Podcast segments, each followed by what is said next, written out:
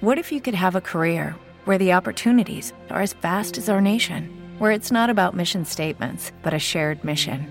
At U.S. Customs and Border Protection, we go beyond to protect more than borders from ship to shore, air to ground. Cities to local communities, CBP agents and officers are keeping people safe. Join U.S. Customs and Border Protection and go beyond for something far greater than yourself. Learn more at cbp.gov/careers. Lucky Land Casino asking people what's the weirdest place you've gotten lucky? Lucky? In line at the deli, I guess. Aha, in my dentist's office. More than once, actually. Do I have to say? Yes, you do. In the car before my kids' PTA meeting. Really? Yes. Excuse me, what's the weirdest place you've gotten lucky? I never win and tell. Well, there you have it. You can get lucky anywhere playing at LuckyLandSlots.com. Play for free right now. Are you feeling lucky? No purchase necessary. Void where prohibited by law. 18 plus. Terms and conditions apply. See website for details. Buenos días, Madre Esfera. Buenos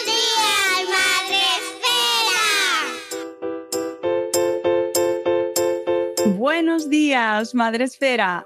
Hola amigos, bien, bienvenidos, buenos días a un nuevo espacio Madre Esfera que por supuesto eh, pues tiene que empezar con nuestro saludo mañanero.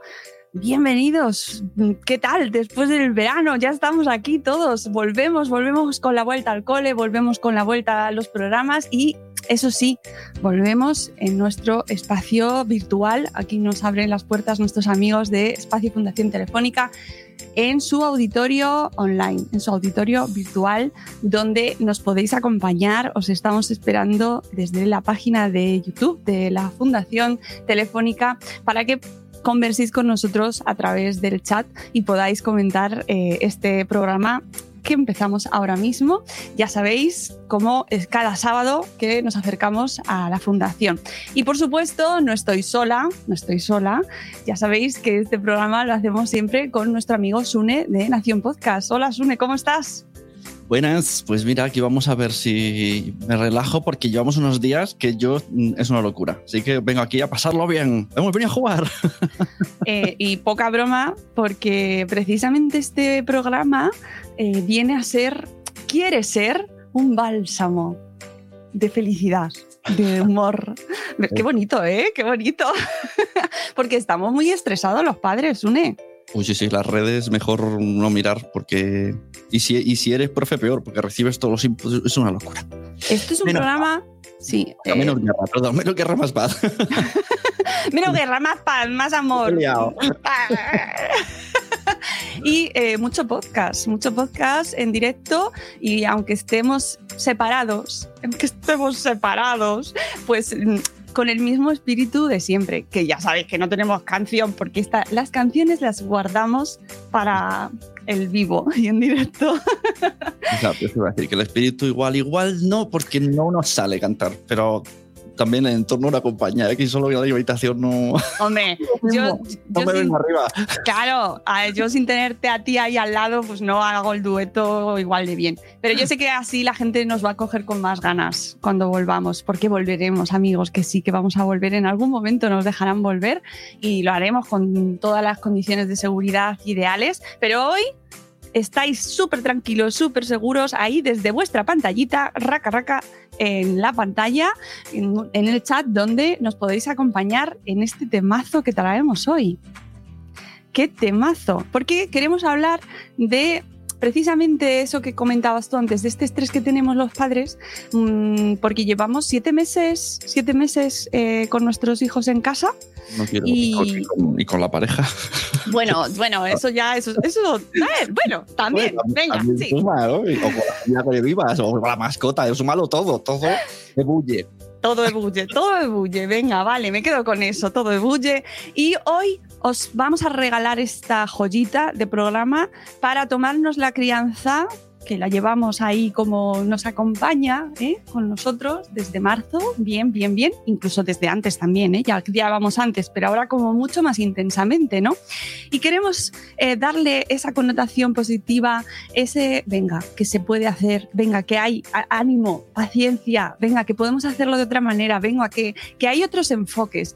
Y para eso, pues eh, nos hemos nos hemos traído, metafóricamente hablando, porque obviamente mm, no podemos tenerlas con nosotros, a dos invitadas que me hace muchísima ilusión dar la bienvenida. Ellas son Bey Muñoz de Tigriteando y Nuria Vázquez Dodero, a las que voy a dar un abrazo gigante virtual desde aquí. ¡Hola, chicas!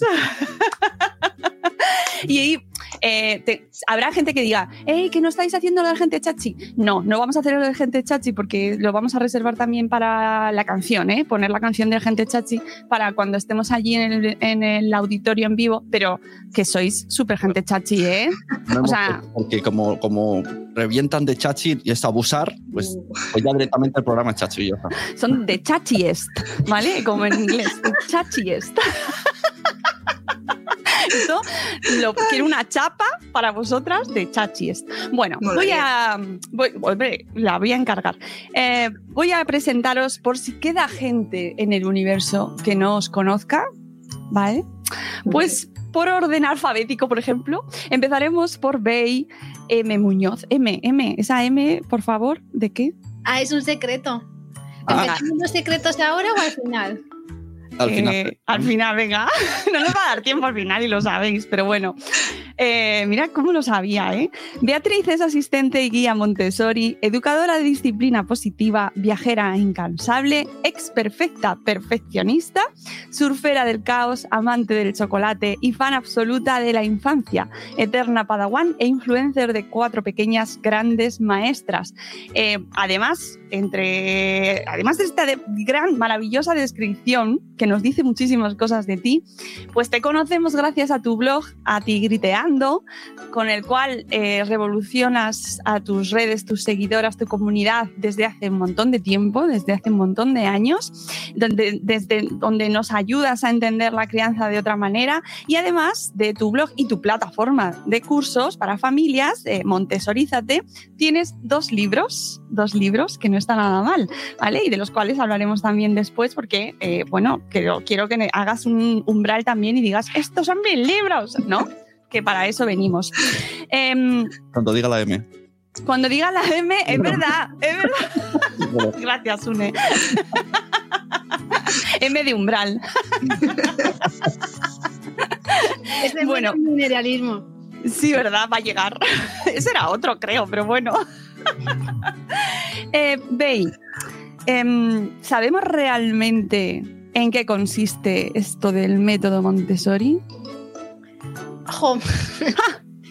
Em, pues yo creo que hay como un movimiento en, en redes, en Instagram y en muchos sitios que mostramos Montessori, pero como la cara más bonita, más cookie, más de postureo, más de voy a poner una librería preciosa con los libros hacia afuera porque queda fenomenal en Instagram, o voy a hacer una cama casita, pero le voy a poner barras para que no pueda subir mi hijo o mi hija solo.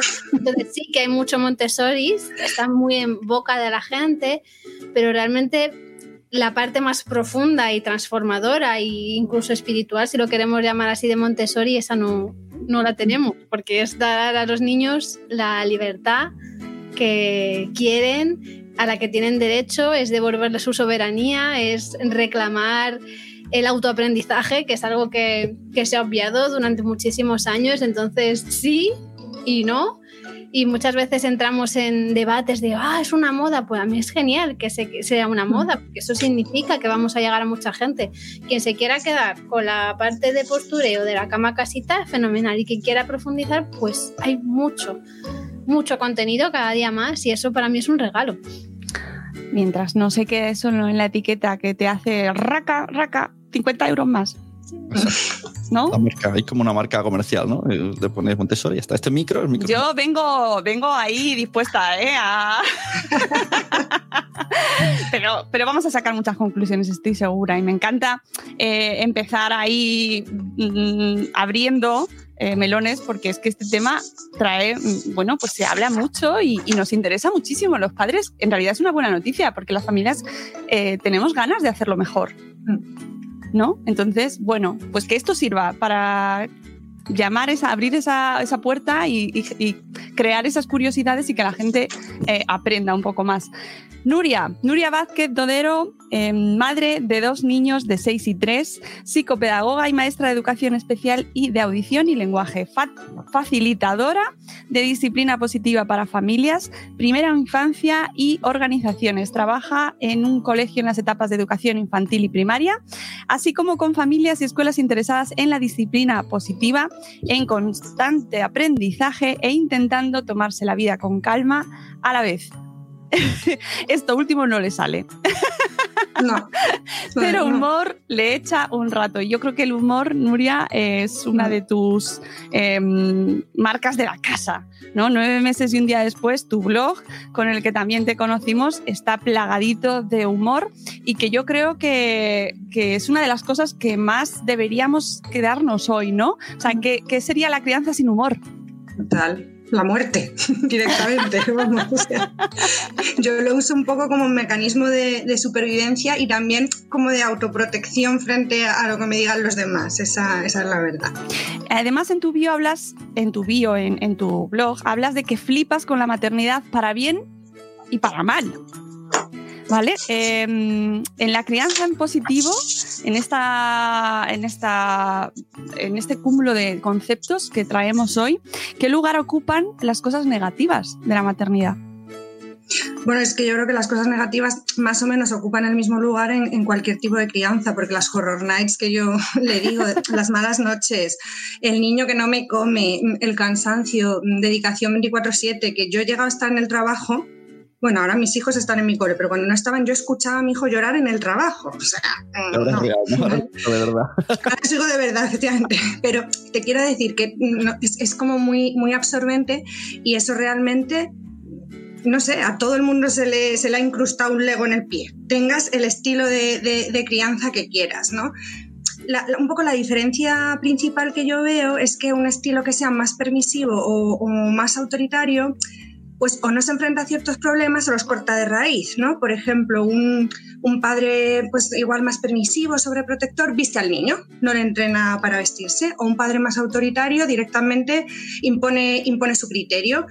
Y mi sensación entonces es que es como menos cansado porque todo es más rápido. Yo te he visto o yo te digo que hagas y se ha acabado.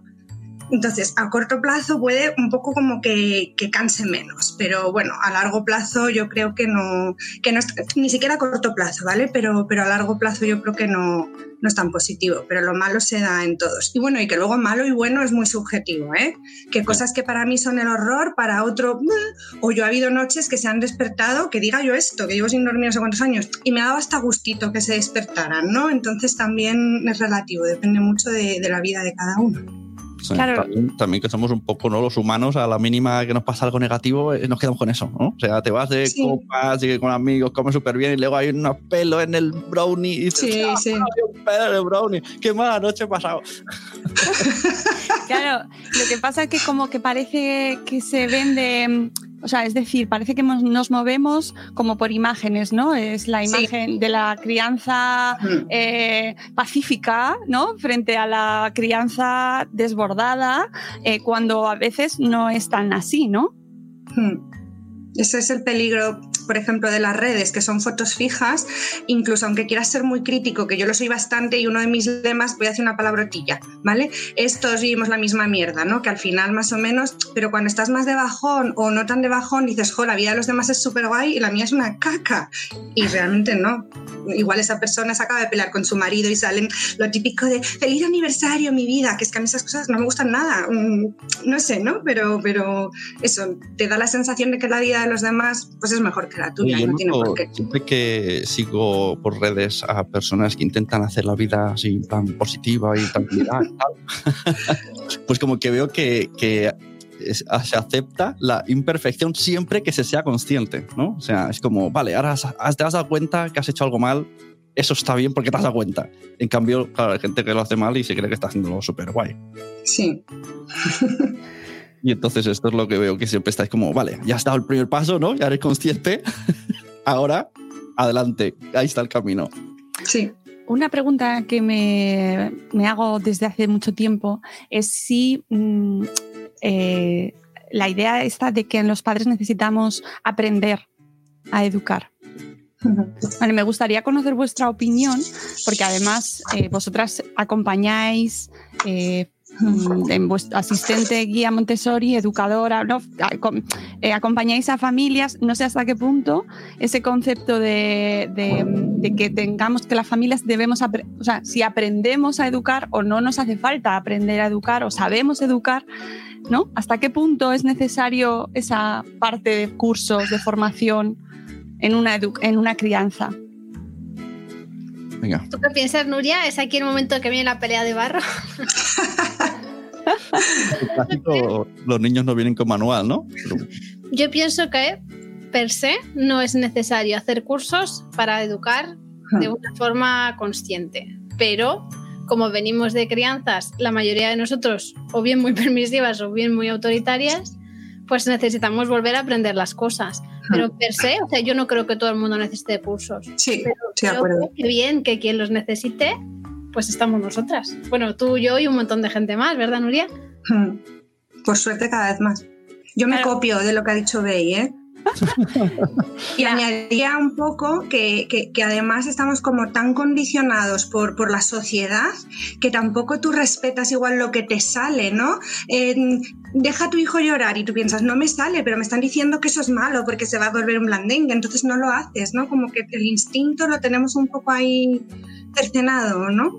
Por, por- por todos los estímulos y, y la información que nos manda la, la sociedad sobre cómo criar a nuestros hijos. No sé, a ver si el hombre prehistórico dejaba a los niños llorando. Es que lo dudo muchísimo, muchísimo. Bueno, habrá, habrá quien diga que sí. ¿no? Y que era, y algún que era hombre muy bueno. que sí, ¿eh? Y era muy bueno y mira cómo corrían, ¿eh? Qué bien corrían. Habéis dicho que venimos de dos tipos de educaciones, entre una de ellas permisiva, pero hay mucha gente, o sea, hay como, yo noto la palabra disciplina positiva, me meto en esa palabra, que hay gente que piensa, esto es hippies que dejan que hacen lo que quieran, pero también hay los de, que- lo, la otro contrario, ¿no? De disciplina, yo no necesito disciplinar a nadie. Esto es un tema. Esto como lo surfeáis cada vez, porque esta pregunta sale siempre. Yo he dejado de intentar convencer a nadie. Eh, quien quiera, Yo está igual. Podcast que me los edita un chico majísimo Y guapo. y guapo. y, y, y está en mis redes. Quien quiera y tiene la información. Y yo no he venido aquí a convencer a nadie. Sí, hombre, sí. No, sí, no, no. sí que nos queda todavía. Bueno, vale. Se pone la Let Me Lock. Se llega, ¿no? Let Me Lock, ya está. Sí, que hacerse el umbral está bien, pero lo, lo de Bey ya es inmejorable. No, yo ya no voy a decir nada más. Escucháis mi podcast, que para eso los hago, ¿vale? Te ama, macho. No, retomando lo que ha preguntado Sune, eh, porque a mí me parece súper interesante, el término disciplina positiva, el concepto de disciplina positiva eh, va, parece como en oposición a, a lo negativo, ¿no? Que, eh, y entonces se genera esa bipolaridad entre los grupos de padres como enfrentamiento, un enfrentamiento que no sé eh, quién, se, quién lo provoca o cómo se provoca, ¿no? En realidad. Pero a lo mejor el término en sí tiene un poco de culpa, ¿no? Porque no, ¿Por qué no se llama de otra manera y se llama disciplina positiva? Eso pregúntaselo a las creadoras. Mónica, a ver. Bueno, pero vamos a ver, vosotras que sois eh, facilitadoras y educadoras, Sí. eh, eh, ¿cómo defendéis un- una cuestión como la disciplina positiva que ya en sí lo del término disciplina Sí. conlleva una, una connotación negativa en sí misma? Yo, por poner un caso real, me imagino que esto pasa en las parejas. Siempre hay alguien ¿no? que os lee, os encuentra y dice, ay, me gusta lo que dicen. Se olvida la palabra y se quedan con el mensaje. Entonces le dice a la otra pareja, no voy a decir el sexo de cada uno, la otra pareja. y la otra dice, que nos van a hacer disciplina. ¿Por qué tenemos que ir ahí? ¿No? Entonces tenéis ahí, van ese dos tipos de público, uno abierto y otro no. Claro, que, que todo lo bueno que pueda tener eh, lo tiene en contraposición, como contraste, toda la gente que se en contra, que se posiciona en contra, por ya por el hecho de eh, disciplina positiva le van a decir a todo que sí. Ya. Es que, ¿sabes lo que pasa? Que yo creo que se llame como se llame, nuestras propias inseguridades nos hacen rechazar otras visiones. Entonces se podría llamar un nombre como, eso, entiendo, ¿no? Que puede ser un nombre que te, que te chirríe, pero es que si se llamara de otra manera pasaría lo mismo. No, se llama Porque que- ver que otra persona educa de otra forma, ya dices, uy, a ver qué pasa ahí, ¿no? Entonces, es verdad que, y el nombre es la excusa, ¿no? O sea, me, me puedo un poco desahogar porque disciplina, oh, qué horror, positiva, que hacen lo que quieren. Es que es un poco la como- excusa. Pero pasaría igual, yo creo. No sé, no sé veis si está, si está de acuerdo. Es igual, si lo llamáramos relaciones democráticas pensarían, "Uf, Dios, oh Dios mío, como los. Sí, sí. Fuera, yo qué sé, em, relaciones horizontales, pues es que yo no soy horizontal con mi hijo porque, claro, tú le tienes que proteger. No y- es su amigo, claro. De todas maneras, al final, si nos vamos a la etimología, Nuria, disciplina viene del latín discípulus. Un Sí. discípulus era una persona que estaba aprendiendo. Mm. Entonces, los niños están enseñando, nosotros estamos enseñando y todos aprendemos los unos de los otros. Si nos Mm. vamos a la raíz latina, Sí. a la raíz etimológica, pues fin. Y, Siguiente y- pregunta. ¿Y por qué positiva? Pues yo creo que habría que preguntárselo a Jane Lynn, pero me imagino que sería en contraposición Claro. al concepto de disciplina que se tiene tradicionalmente. Realmente, Enseñar desde la verticalidad.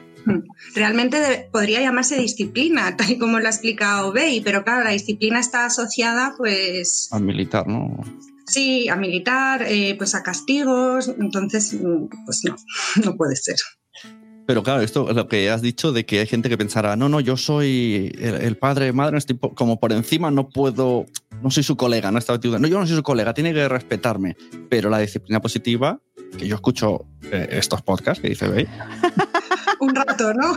un, poco aprendo, eh, se aplica también entre adultos de la familia. No es, claro, no es una cosa de, hola, te voy a enseñar cómo tienes que cuidar a tu hijo. Que eso puede echar, un poco para atrás porque a nadie nos gusta que nos digan, Mm. estás haciendo mal, con el dedo así. Sí, pero en la de pero decimos lo estás haciendo mal. No. Pero, sea, la, pero la sensación que tiene la gente, ¿no? Sí, claro. Mucha gente se puede dar cuenta de que hay ciertas cosas que pueden estar haciendo daño a sus hijos, pero, pero me vuelvo otra vez a lo que dice Sune, que, que puede parecer que disciplina positiva suena fatal, pero si cuando hacemos talleres de parejas, que Nuria la ha hecho conmigo, Sí. es que, o sea, es que yo hasta le diría a la gente, empieza por ahí, porque te vas a dar Sí. cuenta de que lo que estamos hablando es de todos somos iguales, todos nos necesitamos. Mm. Y es, para mí es muy bonito. Y de hecho, a mí con mis hijas, hombre, no soy aquí un- una super pro de la galaxia, está claro, pero me sale mucho más natural que con mi pareja. A mí también. Ah, Con mi pareja o con cualquier adulto, ¿eh? Yo tolero muchísimo más a un niño, soy capaz de entenderle y de empatizar mucho más que a un adulto, porque al adulto pienso, esto está muy feo, pero vale, pero digo, hijo mío, trabájate tus taras, ¿sabes lo que te digo? Entonces me cuesta y es- está mal, porque hay- creo que hay que ser compasivos, ¿no? Que al final se trata, se trata de eso, de entendernos unos a otros, pero me cuesta, me cuesta un montón. Oye, y otro concepto también mm, nuclear, el tema de la crianza respetuosa, también genera en, contraposición, también eh, hay quien dice, bueno, es que la otra no es irrespetuosa, ¿no? No sé, parece como que se están utilizando términos muy positivos, eh, dejando a, los, a las otras opciones como negativas, ¿no? ¿Para ti qué es crianza respetuosa? Uy, no, no, no, no. no. Yo hago la pregunta, amigos. Yo no he venido a hablar de mi libro, ¿no? Claro, tiene que responder, no nos liemos. Exactamente. O sea, creo que hay veces que metemos como, como igual en, en una caja de Pandora un montón Mm. de cosas. ¿Crianza respetuosa es colechar? Pues no. ¿Dar teta? No. Eh, crianza respetuosa es tratar a tu hijo o a tu hija como a ti te gustaría ser tratado. Mm. Da igual las herramientas o estrategias que tú utilices. Lo importante es cuál es tu intención. Darle valor a esa persona, eh, ayudarle a que se desarrolle, construir una vinculación segura. ¿Cómo lo hagas? Eso ya depende de tus circunstancias. Entonces, o sea, yo no creo que yo he colechado ad infinitum ni he dado teta. Bueno, con la última ya fue como, por favor, destétate pronto, que llevo ya 10 años dando teta y ya por fin se destetó en el confinamiento, ¿no? Pero no, o sea, hubiera tenido un vínculo igual si no hubiera dado teta, hubiera tenido un vínculo igual si hubiéramos decidido dormir separados porque Hmm. no tenía mejor. O sea, no creo que haya como un, un tic. En plan, si cumplo todo esto, creo que Efectivamente. Hmm. Y, Sí, y- sí. y no veis que esto también pregunto aquí a, a Mónica, a ver si se moja. Ahora yo te meto también. que la gente que entra, o sea, que, que de repente no, no conocía nada de esto. Él venía de, de- de correr delante de su madre, así lo diremos, y ya está. con una escoba, ¿sabes? Yo ya con la madre con la escoba y eh, de repente encuentra este mundo y, se, meten, pero se apuntan a todo. Es necesario hacer todos los tics de dar teta, baby winning, colecho. No, Para nada. el cuello. O sea, mete- Para eh, nada. meterse en el club de los scouts, ¿no? Claro. O sea, en todo, todo, ¿no? Y Comer sano basulto, o sea, hacer. Claro, esto- uf, es, que, es, todo. es que, es que son muchas cosas. Al Claro, final es una presión que dices, mira, está. me co- como unos donetes a escondidas porque no puedo más. Sí, sí. Yo lo que creo que comentaba un poco Bey es que, o sea, crianza respetuosa se ha asociado muchísimo a colecho, pecho, y claro, luego piensas, joder, los adolescentes pobres, porque esos ya no quieren colechar, no te tocan ni con un palo a los padres, ¿no? ¿Qué pasa con esos? Pues ahí sigue habiendo, ¿no? Una, una educación respetuosa. Y entonces la gente que igual no colecha porque no quiere, no da el pecho, lo que sea, pues ahí se siente un poco desplazada y creo que hay confusión terminológica. claro. Y oye, no, no, porque todo el mundo cabe aquí. Pero me gusta mucho que lo comentéis porque sí que la hay. Sí, sí, sí. Y entonces, eh, eh, por eso también era la intención de este programa. Ya sabemos, nosotros dentro de Madresfera, pues hay un montón de, de blogs que, y, y vosotras mismas, y parece como que estamos dentro de nuestra burbuja, Sí. eh, bueno, que más o menos lo llegamos a entender, más o menos, Mm, ¿eh? que no, sí. no, del todo yo, por ejemplo, pero, pero eh, fuera, una, y quiero que la gente, esto llegue a mucha gente, eh, hay bastante confusión y se generan Sí. esas dualidades que me parece que podríamos contribuir con este programa a que la gente entienda que no tienes por qué elegir No. un bando, ¿no? Como team Capi, Team Iron Man. Bueno, yo es que de hecho, igual soy un bando a las 8 de la mañana que estoy loca, vámonos de casa. Y a las 9 digo, ay, vamos a leer un cuento. Y, o sea, que es que qué bando ni qué bando. No sé. Y una cosa que sí que me gustaría, y me interesa más un montón la opinión de Bey, me da la sensación de que la crianza irrespetuosa muchas veces es muy irrespetuosa con el niño, porque se, se tiende un poco, huyendo del autoritarismo, a ser como excesivamente permisivo o, o sobreprotector. Y eso a mí, me- de hecho yo llegué a la disciplina positiva por eso, porque decía, a ver, yo igual, igual, igual que lo que mm, viví yo de niña no lo quiero, pero lo que veo ahora tampoco. Inciso, eh, estás diciendo, para que yo lo entienda, que sobreproteger es crianza irrespetuosa. ¿Eso entendido? Sí. No, no, pregunto. No, ha, ha dicho No que era respetuosa. Ha dicho que en ocasiones Y- la. Irre- No, no, que se puede asociar la crianza respetuosa con eh, como comportamientos educativos con tus hijos, vamos a decirlo así muy, que realmente para mí son irrespetuosos porque estás sobreprotegiendo en exceso o siendo muy permisivo, como que todo el respeto va para el niño, ¿sabes? Claro. Pero para los padres, para la situación o para otras personas, no. Esa, esto creo yo que, que- que pasa a veces. No sé, ve, ilumíname. Esto es una pregunta que sale mucho en los talleres y entonces, claro, hay que ver desde dónde partes.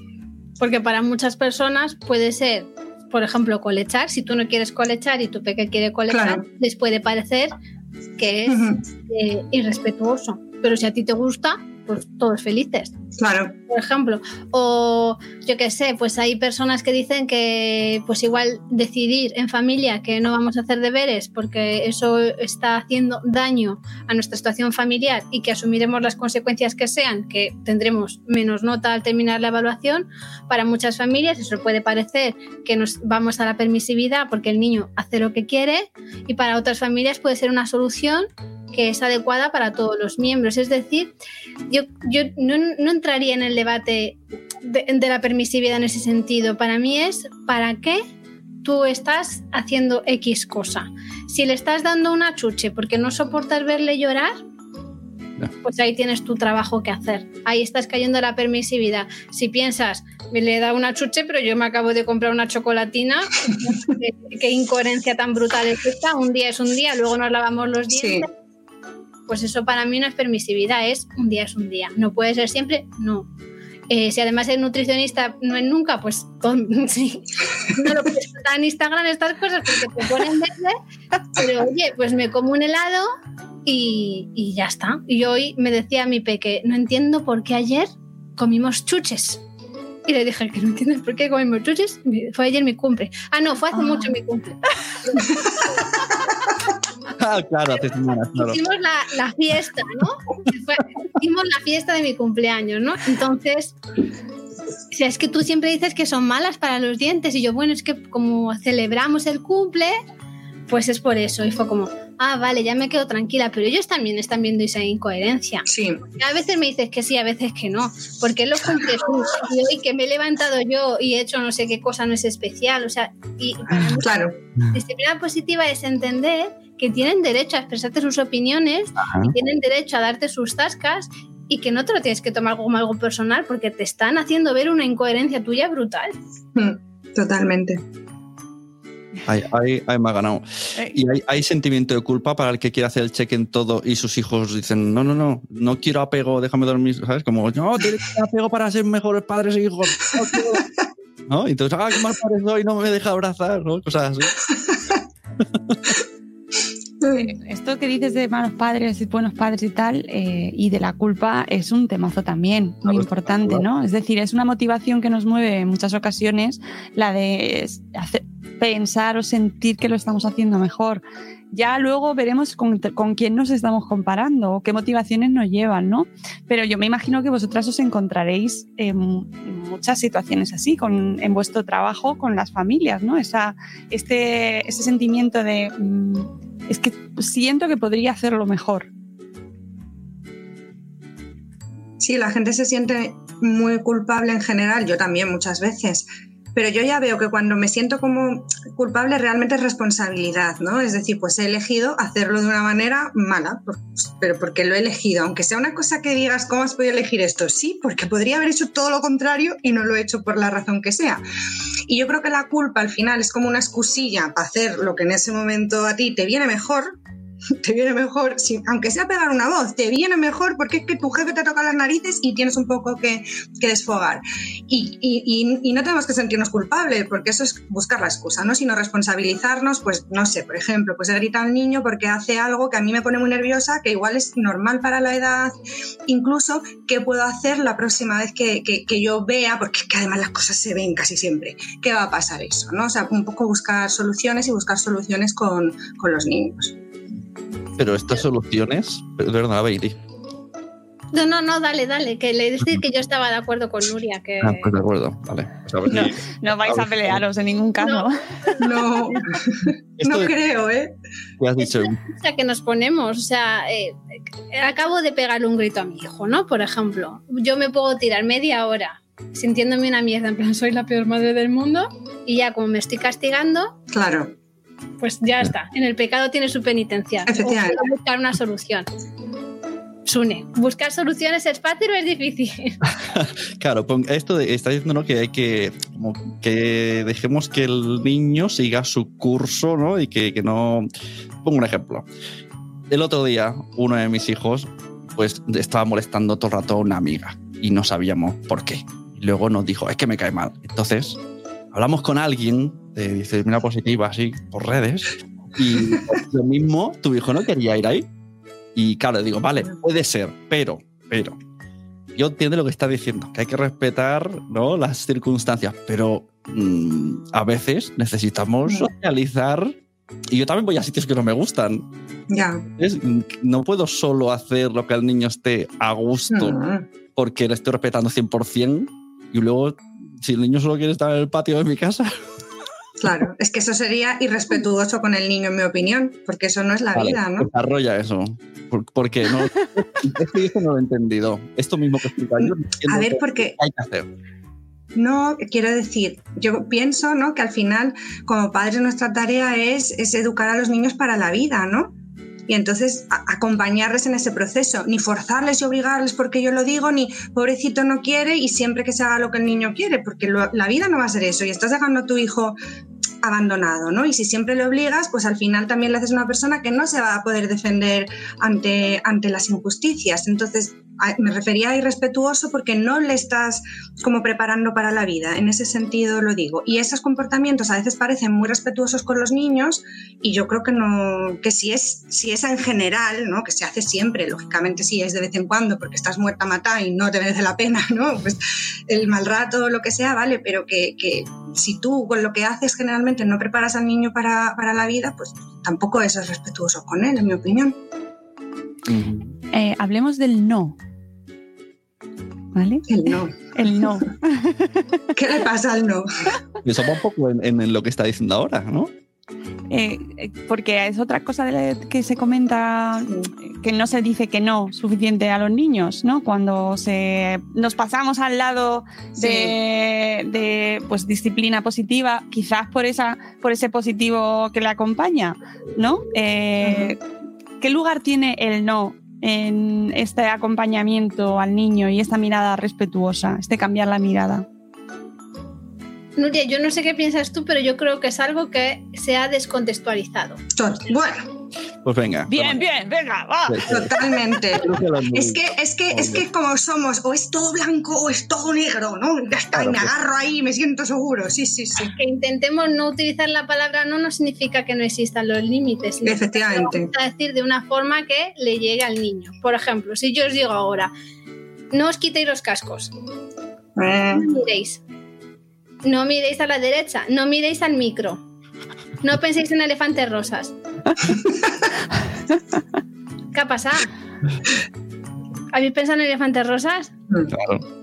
Entonces, no es que no, o sea, entendemos cómo funciona el cerebro. Cuando decimos que no, sobre todo en niños muy pequeños, se activa la amígdala y van a hacer lo contrario. Entonces, no es que no les digamos que no, es que igual preparamos el ambiente para que no haya que decirles que no tanto. Hay un no definitivo, el no definitivo es vas a morir. Entonces, no. Claro. Hay límites, por supuesto, y cuando son un poquito más mayores, eh, las normas que derivan de esos límites, que son la seguridad mía, la tuya, la del ambiente, la de todos los demás, pues los podemos consensuar y eso es muy complicado porque cuesta mucho. Sune, lo que tú comentabas de tu peque, pues eso de yo quiero ir y no quiero ir, eso en mi casa pasa un montón, son cuatro peques lo que yo Claro. tengo. Todas hablan muchísimo. No, no quiero decir nada, pero no, no conozco a tu marido, pero. O sea, yo hay veces que le, le veo. o sea, se, se ha puesto como unos cascos invisibles y se deja de escuchar, lo necesita y no se lo toma personal. Silencio positivo, ¿no? Es lo que tiene. Y una vez habíamos quedado en ir a casa de unos amigos, pero una no querían ir, otras sí. Oye, ¿qué vais a hacer? Y yo, lo estamos debatiendo en una reunión. Una hora después, no, seguimos, seguimos. Todavía sí, seguimos. Al final nos costó cuatro horas tomar esa decisión. Cuatro horas. O sea, era en plan, aquí te sale la vena de lo que yo digo, hombre, ya Claro, que- total. ¿No? Pero claro, eso pues no, no genera, no, no hace que, que se estén produciendo habilidades de vida. Y al final llegamos a una conclusión y una solución en la que todo el mundo estuvo de acuerdo. Pero eso requiere mucho tiempo, claro. ¿Pero llegasteis tres horas tarde o...? No, era, o sea, Ah, vale. prevenimos, prevenimos. Ah, vale, vale. Mañana, ¿no? Bien, me gusta, me gusta eso. Claro, si estas una es las herramientas, no sería no, no dejar, no salir con el, con el pito pegado al culo, así decirlo. O sea, Claro, porque prepárate. en una urgencia no te puedes permitir el lujo de tener Claro, esa sí. discusión, ¿no?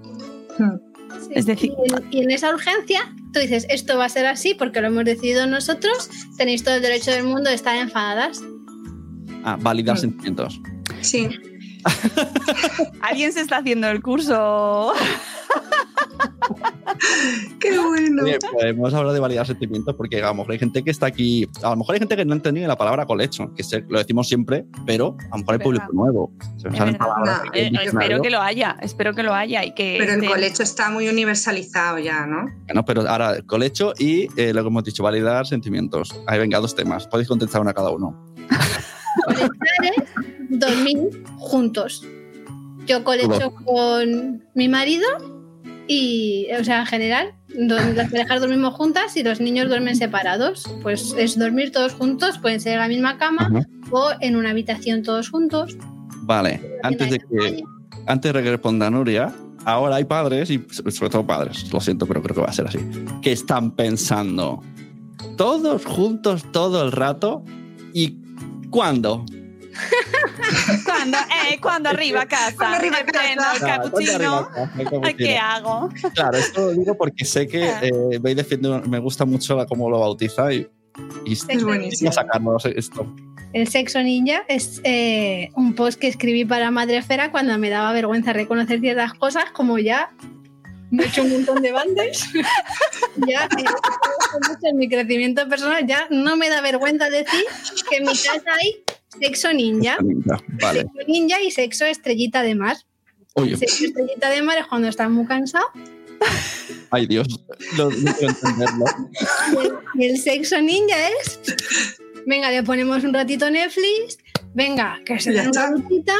Venga, y ya está. Y no hace falta. O sea, es bajar las expectativas en todo. Claro, o Hasta sea, los, los, eh, sábados a 10 de la noche, no. no es que es un clásico de toda la vida de nuestros padres. Bueno, si se han dormido ya o están viendo Netflix, pues igual sí. Claro, ahí nuestra amiga Psicomami puede hablar mucho sobre ese tema y lo del sexo ninja, desde luego, es, es un hit en nuestro blog, los posts enmascarados que yo os recomiendo, si no habéis entrado, que lo busquéis, porque se- mucha gente se sintió muy identificada con ese tema de, de las relaciones en la pareja, Mm. eh, ya no solo relaciones sexuales, que es como ya en la parte como más representativa, ¿no? Pero es que es una mantener una conversación. Una- y es una de las cosas que también se achaca a esta mirada nueva, diferente, más respetuosa de mirar a la infancia, que es como que el niño está en el centro constantemente y te olvidas de ti, te olvidas de tu pareja y te olvidas del resto del mundo, ¿no? El niño es, es el todo.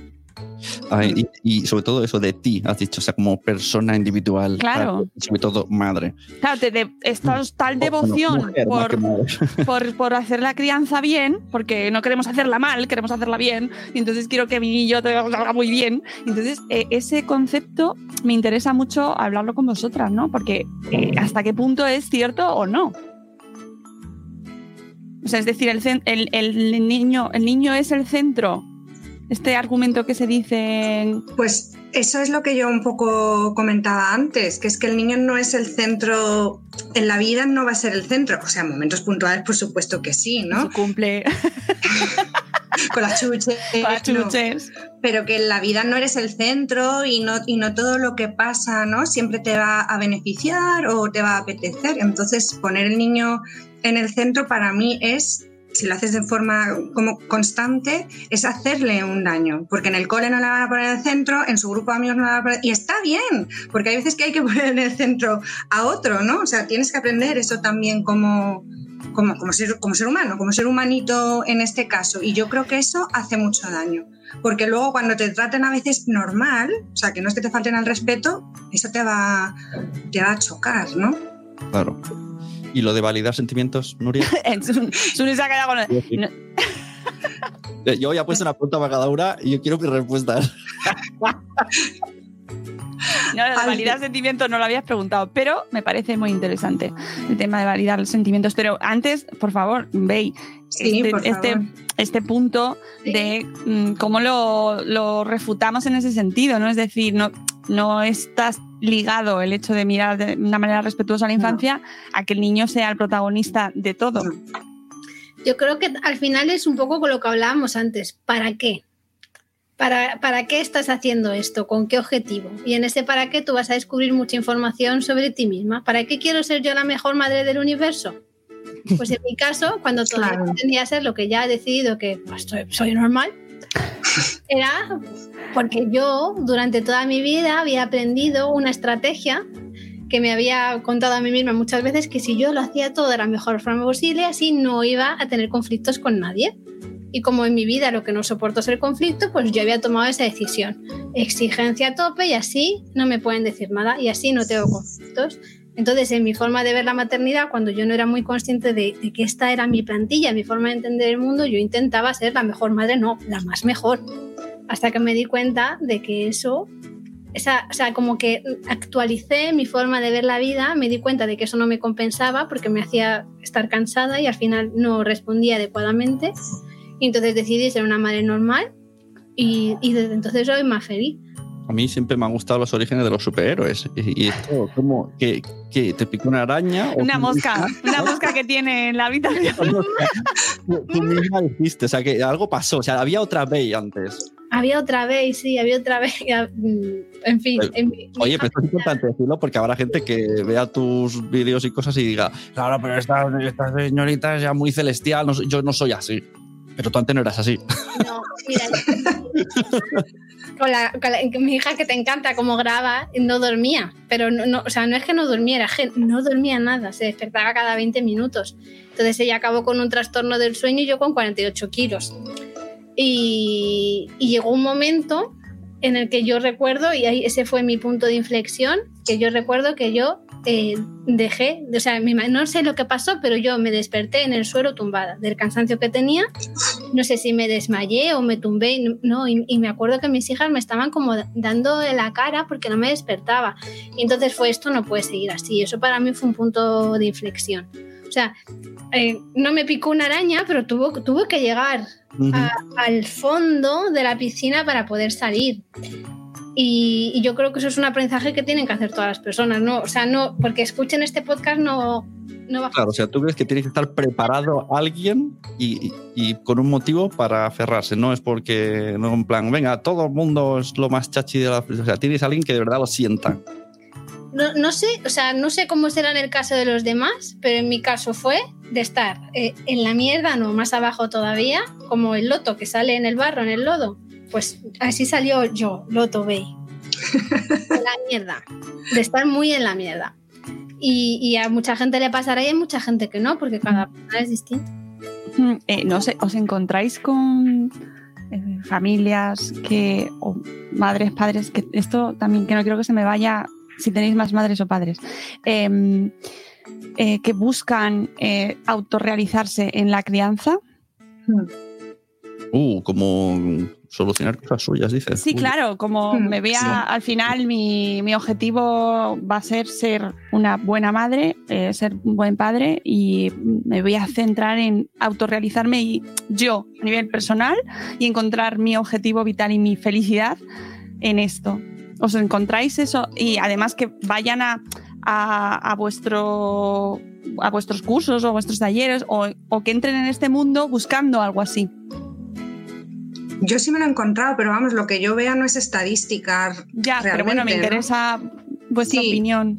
Porque Sí, podría parecerlo, ¿no? O sea, quizás eh, desde fuera que se vea esa manera de encontrar el sentido, ¿no? Sí, sí. O igual ya no el sentido, sino que es gente como que siente que tiene mucho que demostrar y ahí cuando, cuando quieres demostrar mucho, pues en los hijos nos da la sensación de que se demuestra mucho y por eso se responsabilizan muchas veces de las cosas que hacen los niños. En plan, si el niño grita con dos años, se sienten como que grita porque son malas madres. Hija mía, grita porque tiene dos años, vamos a relajarnos un poco, ¿no? Que, que no pasa nada.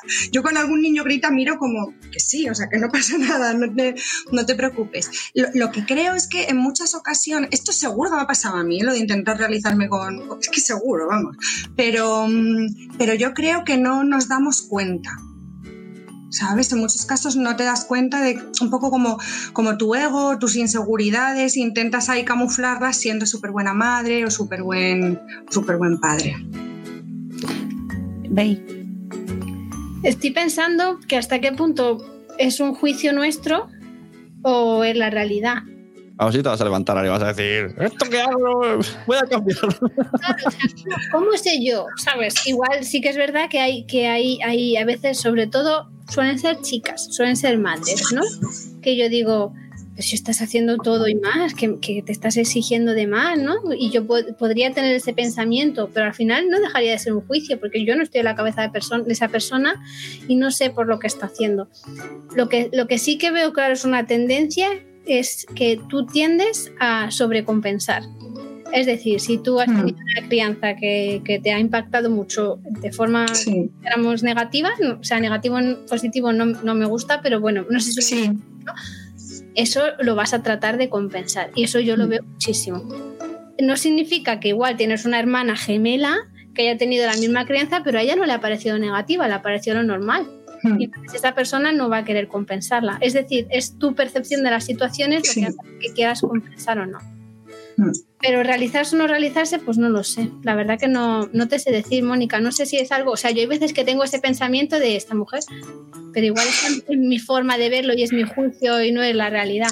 Claro, me parece muy interesante y lo, lo pensaba porque parece que a veces estamos deseosos y en la crianza, reconozcámoslo, es muy complicada y estamos como ansiosos de que nos den respuestas, ¿no? Y si de repente alguien me dice, esta es tu opción, esta te va a hacer sentir bien, ah, fenomenal, voy, ¿no? Quizás sin haberlo meditado, oye, que si luego, que a lo mejor luego va fenomenal, ¿no? Pero ese camino, eh, ¿qué, qué motivaciones son las que nos llevan a entrar ahí? ¿Sabes? Era mi, mi pensamiento. Yo creo que también viene mucho de eh, que soy muy fan de el en- fan del, de, o sea, a lo contrario de fan que es No fan. fan, ¿Hater?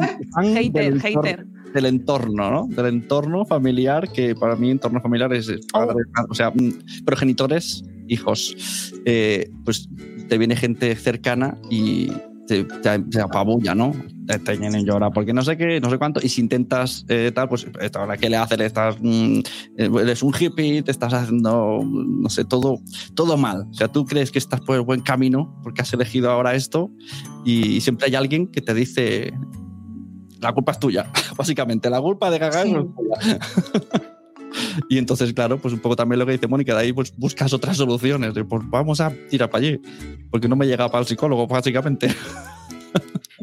Sí, pues ciertamente muchas veces sentimos mucha, mucha presión de los demás. Yo lo noté bastante cuando empecé como a buscar mi camino hacia otro tipo de, de educación y te hace sentir muy, muy, muy, muy inseguro, irregular y para adelante y para atrás. Y luego a veces la sensación es como que los demás están esperando resultados, ¿no? Como si tus hijos fueran súper, súper niños, que les dijeras, oye, hay que irse a casa ya y te dijeran, fenomenal, mamá, yo hago la cena. Pues no, el niño se quiere quedar en el parque como todos los niños. Y, y, luego, de todas maneras, esto parte un poco de las percepciones que tengan cada uno, porque mi suegra, por ejemplo, me ve como súper estricta y mi madre me ve como niña, o sea, yeah. estás sobreprotegiendo a tu hijo, cómo le mimas, entonces, pues yo hago lo que puedo, yeah. ¿vale? Y, y, y la clave yo creo es intentar escuchar lo menos posible a los demás entendedme, en el sentido de las críticas, no sus aportaciones. También ver desde dónde hacen sus aportaciones, si es desde su inseguridad, oye, o desde algo que realmente tienes que cambiar y escucharnos más a nosotros mismos. Claro, ha sacado el tema por ahí Rasky de juzgar, pero además juzgar eh, casi que a los niños, ¿no? En plan, eh, míralo. Claro. El de la esto positiva, míralo, pues ahora menuda la calidad sí. del parque. Sí, y, y sí, sí. A, a, ve, ve y pone cara de que quiere hablar. Claro. Yo hay veces te miran, ¿no? Sí, a mis hijas a los talleres, ¿no? Alguna vez, sí, se han venido conmigo. Y me acuerdo perfectamente en Málaga, Vega, que tenía como dos años y medio, algo así, eh, con otra niña peleándose en una pelea de barro por una casita que había. Y era como en plan, voy a intervenir. Y, y de repente, cuando terminó la situación, me vi como, no sé, como en una película, solo le faltaba comer palomitas así. A ver, a ver si dabas un paso falso. ¿Cómo yo? Encima, mira, y decía, dando este codazo, mira, decías que no merecía la pena, ¿eh? Por suerte salió todo muy bien y de hecho les encantó, ¿no? Pero, pero los niños son niños, no son robots. Claro, y, claro. Podría haber dicho, está en mi casa y aquí no se mete nadie. Y Claro, con toda la presión ahí de que vienes a hablar de una cosa y justo te pasa y delante de todos los ojos. Madre mía. Pero que eso, eso denota otra vez como la necesidad de control que tenemos y que esperamos sobre los niños. O sea, que por muy bien que tú lo hagas, al final el niño es, es, es otra persona y tú no puedes controlarle, no sé. Eso me parece uno de los puntos más importantes de esta charla. Es verdad. Eh, porque es verdad que estamos obsesionados con los resultados. Hmm, sí. Uf, es que mmm, brutal, ¿no? Y, y de hecho se, se, comenta, ¿no? Pues no te, no te está saliendo tan bien el niño porque tanta disciplina y míralo, a las 12 de la noche ahí durmiendo, o sea, despierto que lo tienes, ¿eh? los resultados, ¿no? El niño se tiene que portar bien, portarse bien. ¿Qué es eso? ¿Verdad? Y cómo, pues, pues le ha salido bien el niño, pues el niño me ha salido bien, o, o, mm, eh, ¿cómo, ¿cómo desmontamos eso, chicas? Me ha gustado el qué es eso. ¿Es eso a, a la pregunta de portarse bien, no? La frase. Sí, Claro, sí. claro que ahí es que esto es muchísimo más profundo y empezamos a profundizar a 15 minutos de terminar, pero, pero no, porque quiero que luego la gente investigue y la lea más. Pero me parecen conceptos que a lo mejor mucha gente que nos escucha no lo ha, no lo ha reflexionado, ¿no? ¿Qué significa eh, te ha salido un niño muy bueno? Ya. O tienes, o, o tu hijo se porta muy bien. Hmm. Eso es un poco cosificar, ¿no? El electrodoméstico me ha durado 10 años, eh, tu niño qué bueno es. o cómo lo haces, lo hace él. O sea, te quiero decir, yo intento tratar lo mejor posible, no siempre me sale, pero luego, pues, Bueno. su personalidad, cómo percibe el mundo, no sé. Es que yo creo que, te- que tenemos como la idea fail, que, que- que- que es un fracaso de idea de que tenemos mucho, mucho, mucho impacto en las personas que tenemos cerca y desde luego tenemos impacto a la hora de que nos- vincularnos con ellos, pero hay cosas que son de ellas o de Sí. ellos. Y nosotros no vamos a poder hacer nada, de hecho estamos ahí para darles impulso, no, no para reprimirles y para ayudarles a que trabajen en lo que tienen que trabajar y pagar terapia cuando sea necesario.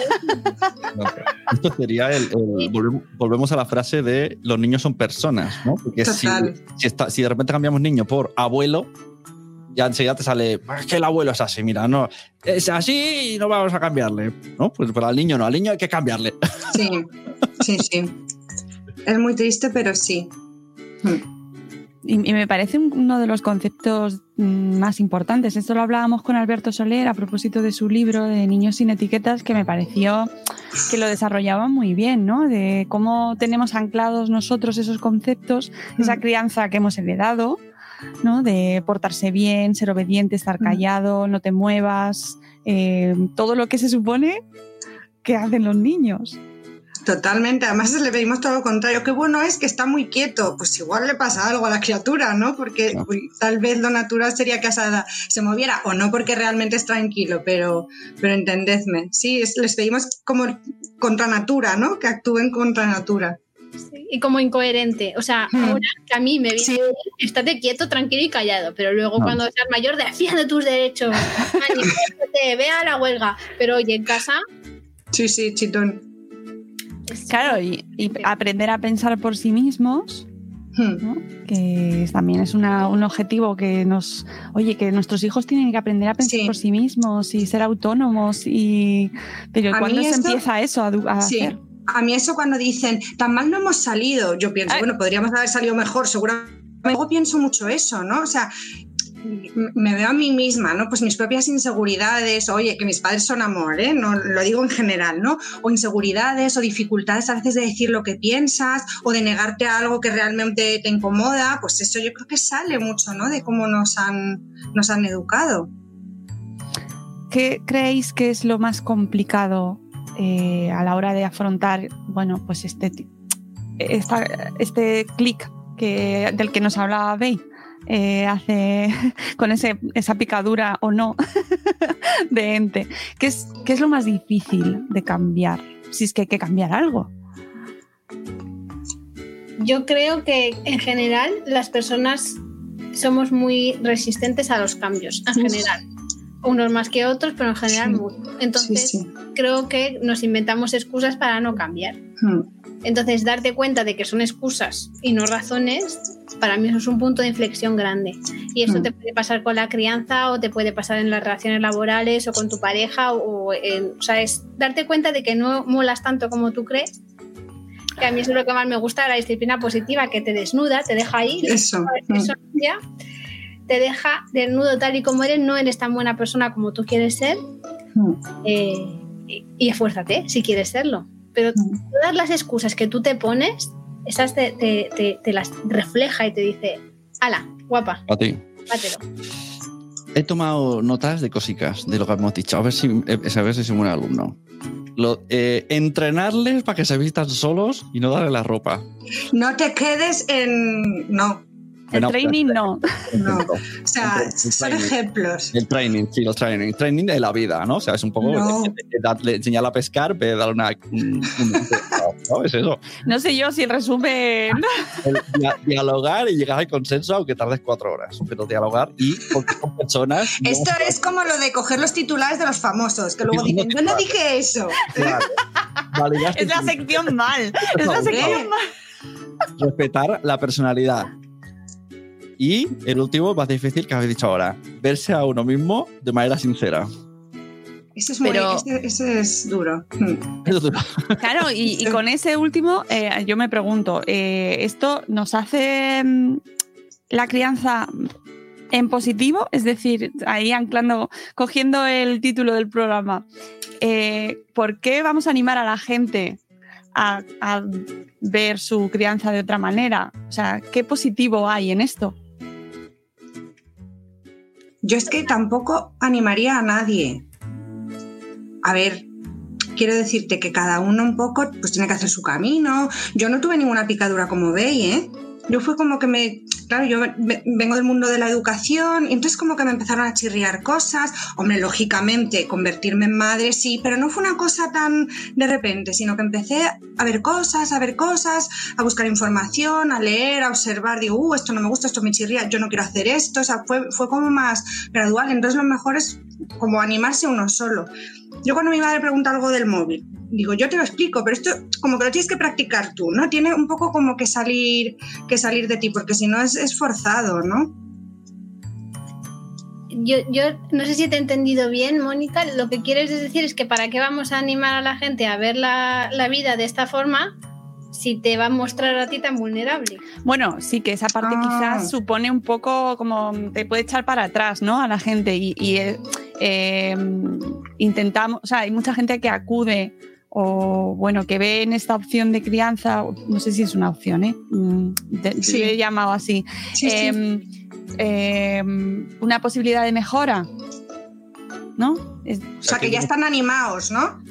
¿Qué, No. qué- qué beneficios te va a hacer ¿no? el superar tu Claro, claro, claro, sí, ¿qué, qué, qué de positivo vamos a sacar de eh, acercarnos a la disciplina positiva? Pues para mí lo más importante es conectar. Conectar conmigo misma, conectar con mis hijas, conectar con mi pareja. Al final, para mí, disciplina positiva es un nombre tan feo, porque es feo, Nuria, es feo. Sí, es sí, feo, es feo. es feo, ¿eh? Sí, sí. Veo, cala mal. conexión. O sea, y, y ya no solo conectar con mis hijas, sino conectar conmigo misma, con cuál es mi esencia, con lo que yo quiero Sí. realmente hacer y no lo que hacer lo que los demás están esperando que yo haga.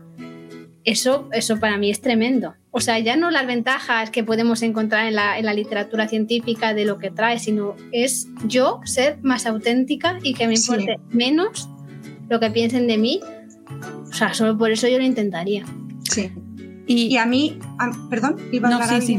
No, A mí, por ejemplo, que, o sea, que, mm, que me queda la vida, ¿no? De trabajo y al final esto es un trabajo constante, pero me ha ayudado como a estar más en paz con las personas que me rodean, porque me ha vuelto un poco más compasiva e incluso conmigo misma, que me cuesta un montón perdonarme la vida, pero eso lo llevo peor también. Pero, no sé, a intentar, y, y me sale irregular también muchas veces, pero intentar un poco comprender más al otro, ¿no? Pues para qué hace esto, o pues, qué le pasará, qué le sale aquello, y al final estás más tranquilo porque te enfadas menos, ¿no? Y, y te tomas las cosas menos personales. Con los maridos, no, es broma. Pero te tomas las cosas menos personales porque dices, pues esta persona probablemente hace esto para lo que sea, no es contra mí, no es, no sé. Y eso a mí me ha gustado mucho. Eh, no quiero que se me vaya el tema de, tus libros, Bey, y de la, del mundo Montessori, porque eh, lo, hemos hablado antes al principio y parecía como que ya no ha vuelto, pero ¿qué relación tiene en este caso? Eh, tú estás muy metida, tu blog Montessorízate. ¿Es necesario entrar en Montessori para todo lo que hemos hablado antes? Para conectar y para conectar con, con nosotros, con nuestros hijos.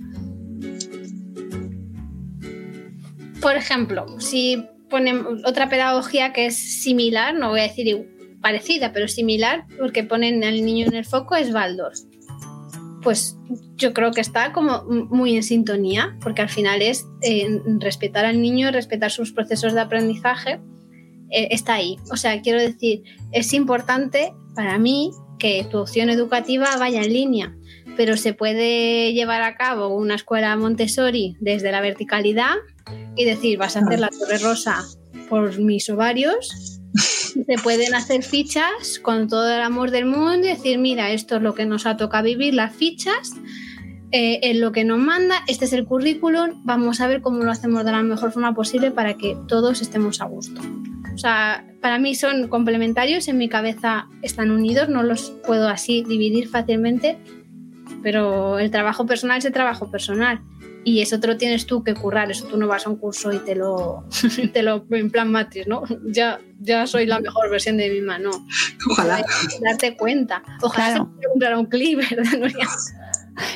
Y, y a lo- a- se han puesto de moda, tú lo decías antes, eh, escuelas, eh, colegios a los que se les ha a, los que tienen el apellido Montessori y eh, no sé si eso eh, va acompañado siempre de esa filosofía y de esa crianza, de esa, de esa, sí, de ese método o de esa forma de vivir, ¿no? En todos los casos, o es el apellido del colegio. Yo creo que ellos creen que sí. Es una buena respuesta. Y, y yo no lo sé, ¿no? Y, y cerramos, ¿no? Bueno, me parece interesante porque hay, hay familias que deciden llevar a sus hijos a un colegio Montessori, pero luego eh, eso se queda en el colegio. Sí. Y al revés, lo de lo que ha dicho Beide, vamos, o sea, esto me lo apunto, me lo, no sé.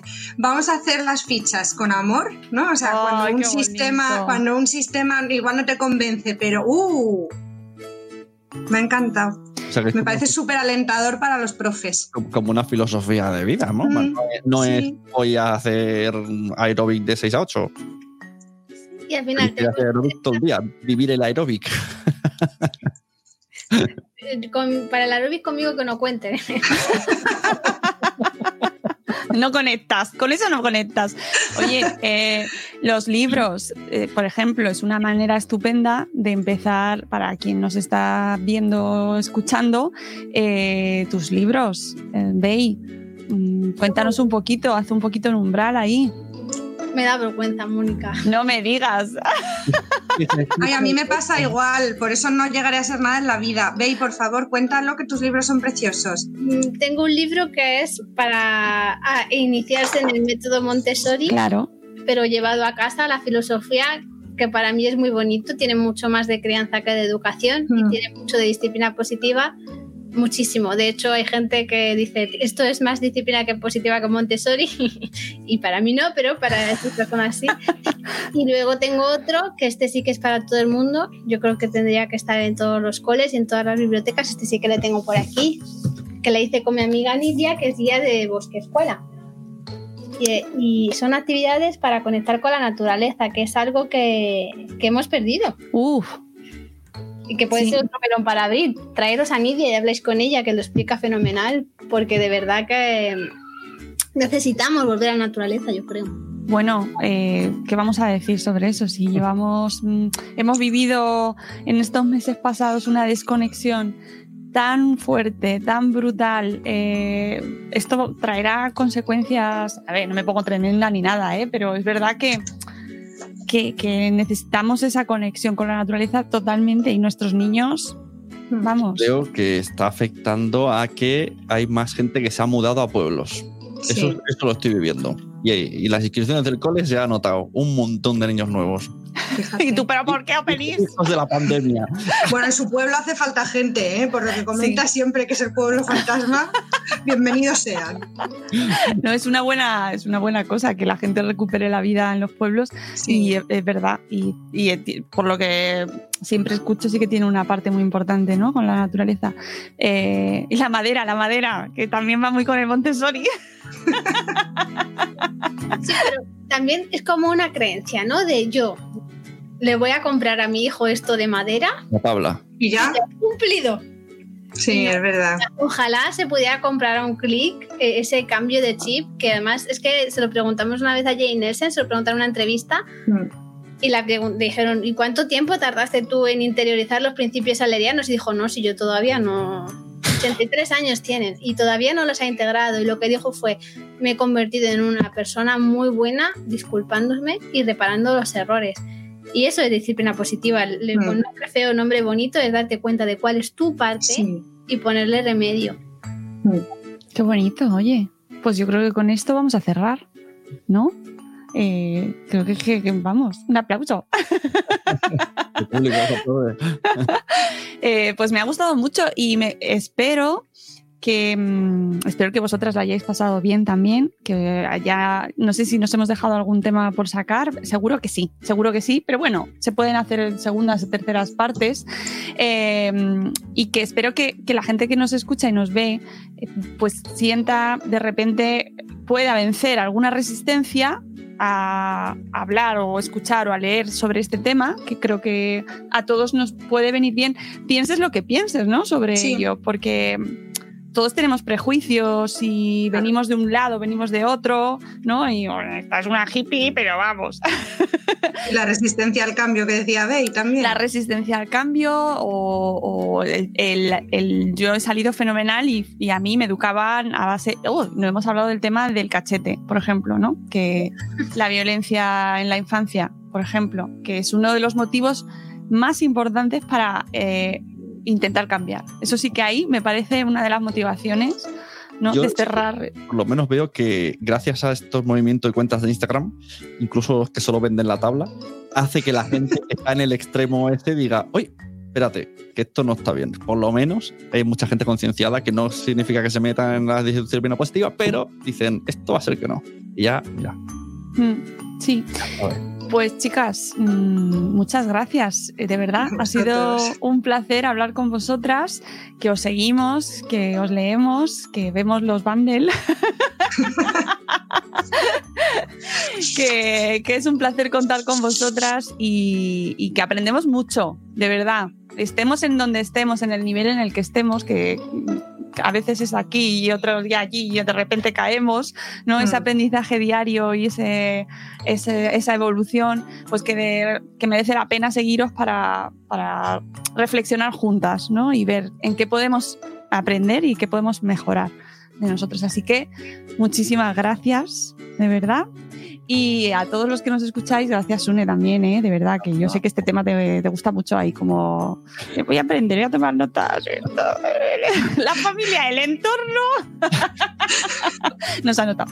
Eh, que, que espero que a todos los que estáis ahí os haya encantado, que os haya gustado, que tengáis dudas, que lo compartáis con el hashtag Espacio Madresfera, que sigáis a estas dos mujeres maravillosas, que compréis sus libros y sigáis sus blogs y sus publicaciones. Y nosotros volveremos no sé exactamente cuándo, porque la vida es cambio y es fluir, pero estaremos aquí con vosotros seguro, de, sea el formato que sea, eh, online o presencial, pero volveremos con un nuevo espacio Madrefera, que muchísimas gracias a la Fundación Telefónica por abrirnos, eh, como siempre, su espacio y que os queremos mucho, que volveremos pronto. Cuidaos un montón. Hasta luego, Mariano. Adiós. Hasta mañana. Gracias. Hasta mañana.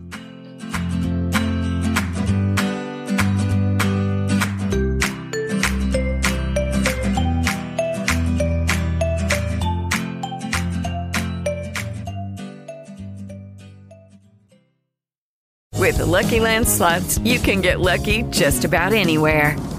This is your captain speaking. Uh, we've got clear runway and the weather's fine, but we're just going to circle up here a while and uh, get lucky. No, no, nothing like that. It's just these cash prizes add up quick. So I suggest you sit back, keep your tray table upright, and start getting lucky. Play for free at LuckyLandSlots.com. Are you feeling lucky? No purchase necessary. Void where prohibited by law. 18 plus terms and conditions apply. See website for details. En Sherwin Williams somos tu compa, tu pana, tu socio, pero sobre todo somos tu aliado. Con más de 6.000 representantes para atenderte en tu idioma y beneficios para contratistas que encontrarás en aliadopro.com. En Sherwin Williams somos el aliado del PRO.